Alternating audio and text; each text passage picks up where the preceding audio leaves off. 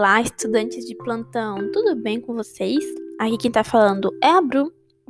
E hoje nós vamos estar falando aí um pouquinho da segunda parte da República Oligárquica, lembrando que ela se estende aí durante o século 19 e 20, de 1895 a 1930. Nós vamos agora começar a ver a participação do Brasil na Primeira Guerra Mundial. Bora junto? Então vamos lá. Bom, nós temos que ter em mente que a posição inicial do Brasil era de neutralidade. O Brasil estava aqui na dele, de boa, tranquileba.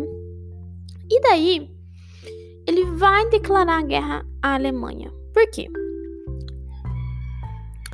Ele vai ter os seus navios torpedados pela Alemanha. Pois é, gente, o Brasil estava de boas ali, navegando de boas, levando aqui nosso café, nossa cana, nosso gado. E daí a Alemanha vai torpedar alguns navios brasileiros. O brasileiro falou que aqui não, Monamu. Declarou oposição à Alemanha. Só ela falou: Nossa, Bru, eu nunca vi. Nossa, gente. Né? Eu moro na roça, não é possível, porque tem um galo do vizinho aqui que não para de cantar. Não sei se tá dando pra vocês ouvirem. Mas olha, tá difícil. Vamos continuar. Eu estava falando dos navios, então, que foram torpedados. Daí, você vai falar: Nossa, Bruno, mas eu nunca vi uh, falar, nunca vi foto, nunca fiquei sabendo que o Brasil participou na guerra com soldados e teve algum alguma guerra do Brasil contra a Alemanha. Nunca ouvi falar isso. Pois é, amores, porque a participação dele foi indireta, foi uma participação secundária aí. A gente vai enviar apenas médicos, vai doar alguns navios, vai aí alguns aviadores vão participar, mas nada assim muito de protagonismo, sabe? Vai ser essa participação mais secundária. Então, esse foi o cenário do Brasil na Primeira Guerra Mundial. Aí, gente, uma coisa que eu quero falar agora é sobre o movimento operário. Isso é muito importante, porque ele vai dar origem também à greve geral de 1917. Por quê? O movimento operário foi aí um, uma greve, né, uma junção aí dos operários da classe trabalhadora para reivindicar os seus direitos, né, para melhorar suas condições de trabalho, sua condição de vida. Então, eles vão tentar aí é, pedir alguma coisa pro governo, né?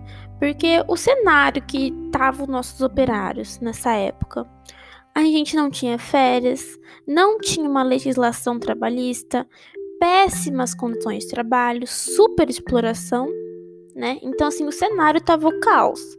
Então, o movimento operário vai juntar aí essa classe trabalhadora para fazer uma greve aí, para reivindicar, para, né, enfim, melhorar a sua condição. Tentar também destruir essa república oligárquica, né? Ser uma força de resistência aí ao governo da época. O que aconteceu? É, é muito legal, gente, a gente saber que aqui, nesse movimento operário, que foi criado a noção de sindicato, né? Que é essa coletividade, essa força de trabalho. Porque os sindicatos nada mais são do que organizações dos operários, né, para lutar pelos seus direitos trabalhistas. É a proteção aos trabalhadores. Então, os próprios trabalhadores se juntam para reivindicar seus direitos. Então, os sindicatos vão ser criados aqui. Um, nós vamos ter aqui um aspecto muito importante que é muito legal da gente saber. Nós sabemos que desde o segundo reinado, a parte do café, né, a gente tem bastante imigrante no Brasil. E esses imigrantes, eles vão trazer pra gente uma consciência de classe. Então, os principais líderes desse nosso movimento vão ser os imigrantes, porque até então a gente não tinha essa consciência de classe né? E Brasil, majoritariamente, foi composto por imigrantes, né? Então, nós vamos ter essa ideologia de conscientização de classe circulando. Então, esses ideais vão começar a mexer ali na cabeça desse brasileiro. E o governo vai fazer o quê? vai criar uma lei.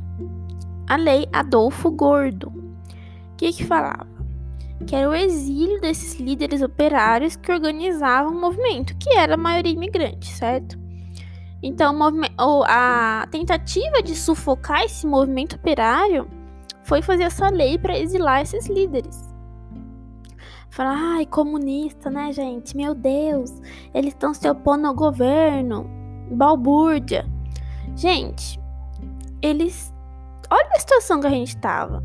Se eles não tivessem feito isso, vocês acham que o governo ia mudar alguma coisa? Porque nós vamos ver que isso aqui vai ser uma base para a greve de 1917.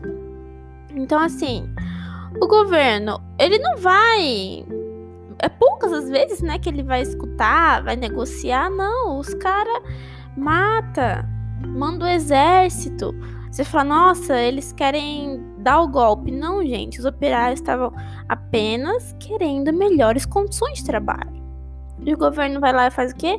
Exílio. Então, assim, é bem triste. A gente vê como que a gente lida com essas coisas, né? Falando que a república é o governo do povo, né? Que povo, gente, que povo. Porque o povo reclama, ó. Lei neles. Fuzil neles, né?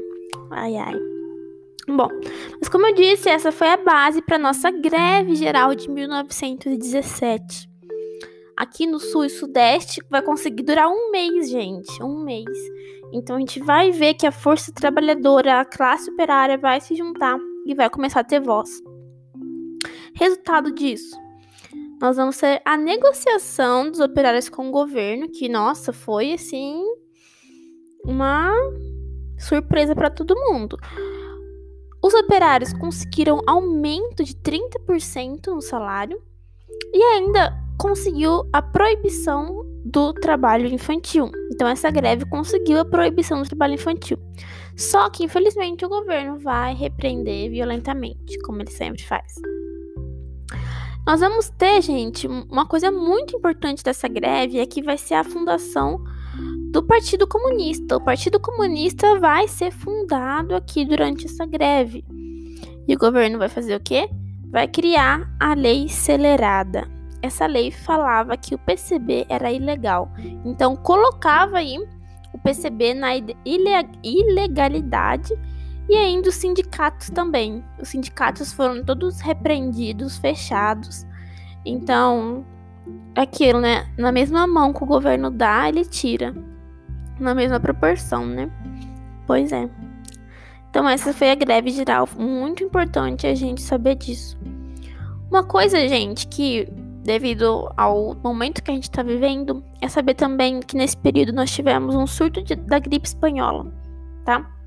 Lembrar que surto são casos isolados, assim, que aumenta repetidamente o número de, de contaminação, assim, é realmente um surto ali que você tem do 0 a 80, que começa a ter uns casos. A gente teve morte de 35 mil pessoas inclusive, até o presidente Rodrigues Alves morreu e 65% da população conteve a doença. Nós vamos ter aí ações governamentais aplicadas tardiamente, tá? O ministro aí na época, Carlos Chagas, ministro da Saúde, eles não não aplicou nenhuma ação, né? Aplicou tardiamente, na verdade. E isso fez com que 35 mil pessoas morreram e 65% da população teve doença. E isso lembra muito o período que a gente está passando. Teve distanciamento social, teve uso de máscara, teve quarentena, fechou escola, comércio. Então, esse surto da, da gripe espanhola foi nessa época também. Interessante a gente saber. Bom, outra coisa agora, nós vamos começar a crise dos anos 21 na República Oligárquica. Por quê? Nós vamos ter o tenentismo. O tenentismo vai ser o ideal, um movimento político, militar aí que vai começar a circundar no, no exército brasileiro, tá? Porque essa juventude, né, principalmente a juventude do exército vai buscar o poder, tá bom? Assim, nós vamos ter a origem desse movimento nos centros urbanos mesmo, na escola militar do Realengo, e também nós vamos ter a, o episódio das cartas falsas. A gente pode perceber que a juventude do exército é bem diferente da dos velhos, né? Vamos dizer assim, do, do exército mais mais idoso, vamos dizer assim. Por quê? Uh, a juventude quer tomar o poder, quer estar à frente, quer tirar esses, esses mais antigos do poder. Então a gente vai ter esse episódio das cartas falsas, que foi o estopim aí. Por quê? O que aconteceu? Nós vamos ver a publicação de uma carta falando que o Hermes da Fonseca era sargento, mas na verdade ele era marechal. Então, eles vão ficar resumindo, muito puto porque o cara falou que era sargento, mas na verdade é marechal, não queria misturar as coisas. E daí a juventude vai falar que esse povo mais velho não tá sabendo de nada. Então eles querem tomar o poder. Bom, uma, uma observação importante, gente, é que a escola militar da Praia Vermelha, lembra? Lá do, do da Guerra do Paraguai, lá do, do, do, do Segundo Reinado a escola militar da Praia Vermelha ela foi fechada, né? Porque ela tinha o ideal positivista. E daí vai abrir a do Realengo.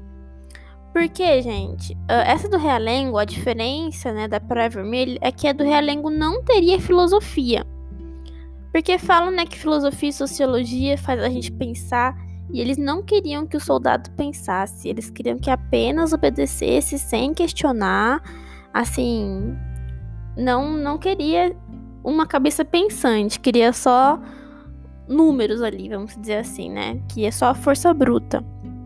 E o exército, né, principalmente a, a, juventude, vai perceber isso e vai ficar muito puta. Então o tenentismo vai vir com muita força aqui. E eles tinham aí uns objetivos muito bons, tá? É, alguns não tão bons, mas a gente ver que a maioria deles são muito bons para a época, eles queriam transformar a república oligárquica numa república mais liberal, né? Tirar essa elite do poder. Queria pôr o fim no voto do Cabresto, né? Lembrando que o voto do Cabresto era a capacitação dos eleitores, né, pro voto. Que muita gente só escrevia o nome e daí ia lá votar. Nós vamos ter uma criação da justiça eleitoral autônoma, eles querem reformar a educação pública também, eliminar o coronelismo, né, essas elites do poder, e vai querer moralizar a política. Só que até aí, né, ok.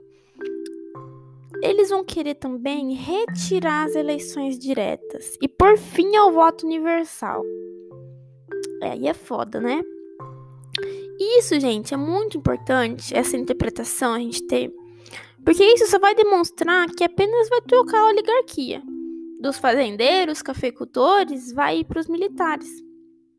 Então, quer dizer, não é tão liberal assim, né? Como assim você quer tirar as eleições diretas e quer por fim no voto universal? Então não é tão liberal assim, né? Nós vamos ter aqui uma revolta muito importante, que é a revolta do Forte de Copacabana de 1922, que as causas aí vão ser esse ideal tenentista circulando. E nós vamos ter a vitória de Arthur Bernardes nas eleições.